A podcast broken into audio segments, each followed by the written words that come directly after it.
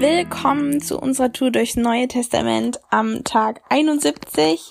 Ich bin Jasmin und wir lesen zusammen den ersten Korinther 3. Ich möchte euch die Verse 3 bis 11 vorlesen. Da steht, solange Eifersucht und Streit unter euch herrschen, beweist ihr ja nur, dass ihr eigenwillig seid und euch wie die anderen Menschen benehmt. Denn wenn einer sagt, ich halte mich an Paulus, ein anderer, ich stehe zu Apollos, seid ihr dann nicht genauso wie die anderen? Was ist denn schon Apollos und was ist Paulus? Sie sind doch nichts als Diener, durch die ihr zum Glauben gekommen seid. Jeder von uns hat nur das getan, was ihm der Herr aufgetragen hat. Ich habe gepflanzt, Apollos hat gegossen, aber Gott hat es wachsen lassen. So ist weder der, der pflanzt von Bedeutung, noch der, der es begießt, sondern Gott, der das Wachstum gibt. Der, der pflanzt und der, der es begießt, arbeiten zwar beide am selben Werk, aber jeder wird seinen besonderen Lohn erhalten, wie es seinem persönlichen Einsatz entspricht. Wir sind also Gottes Mitarbeiter, ihr seid Gottes Ackerfeld und Gottes Bau. Nach der mir verliehenen Gnade Gottes habe ich als weiser Baumeister das Fundament gelegt. Ein anderer baut auf dieser Grundlage weiter. Aber ein jeder soll darauf achten, dass er weiterbaut.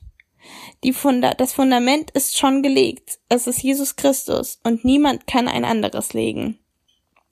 Ich muss jetzt mal kurz was zu dem Struggle sagen, den man immer wieder hat, wenn man so einen coolen, emotionalen, äh, leidenschaftlich gesprochenen Text aufbereitet, weil die Zeit einfach immer nicht reicht.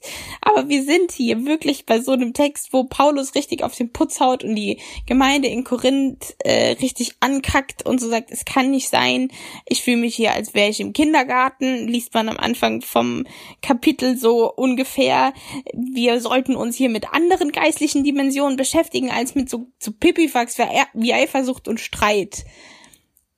Und ich muss richtig schmunzeln, weil ich find's lustig, dass sich einfach an der Menschheit nichts geändert hat in all dieser Zeit.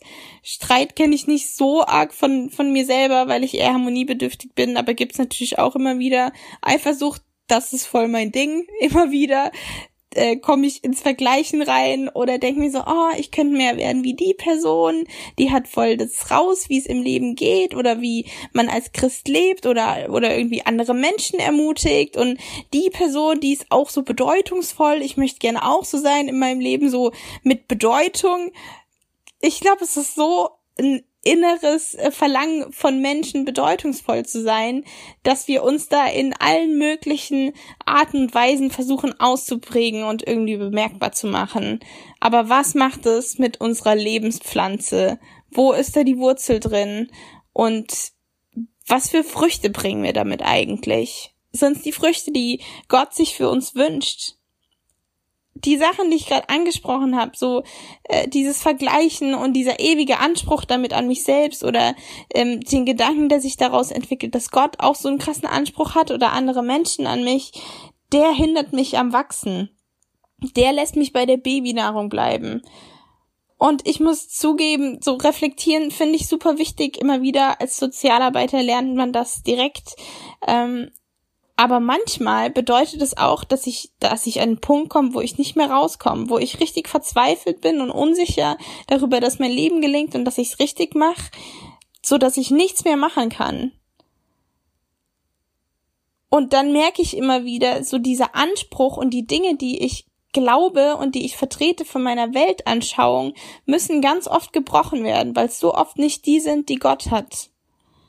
Wie stolz bist du auf die Dinge, an die du glaubst und die Dinge, wie du meinst, die Welt verstanden zu haben. Klar, es ist super wichtig, eine Zufriedenheit darüber zu haben, äh, mit den Dingen, die man vertritt, im Einklang zu sein. Aber wie schnell werden wir darin überheblich zu denken, dass wir selbst die Wahrheit richtig erkannt haben und richtig leben? Und auch ganz oft im Kirchenkontext. Ich habe es neulich wieder erlebt. Ich habe eine Freundin, die seit ein paar Jahren bei einer Gemeindegründung mitmacht, wo ich am Anfang gedacht habe, oh nee, also das ist so eine Art und Weise, Christ zu sein, da möchte ich mich nicht mit identifizieren, so ganz viel, teilweise mit frommer Sprache oder, oder, ach, ja, einfach mit Sachen, wo ich gedacht habe, oh, nee, das geht doch nicht gut, so, das ist doch bestimmt nicht das, was Gott will. Im Endeffekt, immer wenn ich mit dieser Freundin spreche, denke ich, krass, wie unerschütterlich fest ihre Beziehung zu Gott ist. Krass, wie oft ich am Rumheulen von kleinen Kämpfen und kleinen Sachen bin und wie leicht es manchmal bei ihr zu sein scheint. Und klar, die hat auch Kämpfe, aber immer wieder denke ich mir so, wow, was für einen guten Einfluss hat diese hat diese Kirche auf ihren, auf ihren Glauben zu Gott gehabt, auf ihre Entwicklung, auf ihr Wachstum. Und wie sehr wünsche ich mir das eigentlich auch? Ich glaube, dass wir richtig oft denken, boah, jemand anderes, nee, so würde ich das niemals machen und ich habe es viel besser erkannt. Aber ich glaube, dass das nicht unsere Aufgabe ist. Ich glaube, unsere Aufgabe ist nicht die Bedeutung darin zu sehen, wie viel wir gewässert haben oder wie viel wir zum Wachstum beigetragen haben, weil Gott sowieso das Wachstum geschenkt hat. Aber wir dürfen anderen Leuten beim Wachsen helfen. Das ist unsere Aufgabe. Wie wäre es, wenn wir starten, andere zu ermutigen und zu fordern und zu fördern, über sich selbst hinauszuwachsen?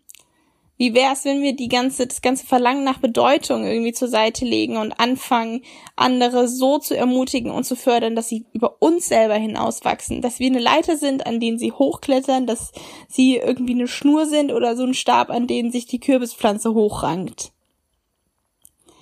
Gott sagt, wir sollen nicht den Menschen folgen, sondern wir sollen uns mit aller Macht und mit aller Schnelligkeit an Jesus hängen deswegen stehen wir auch eigentlich gar nicht in dem Verhältnis zu beurteilen, wer es am besten macht oder wie wer wir werden wollen.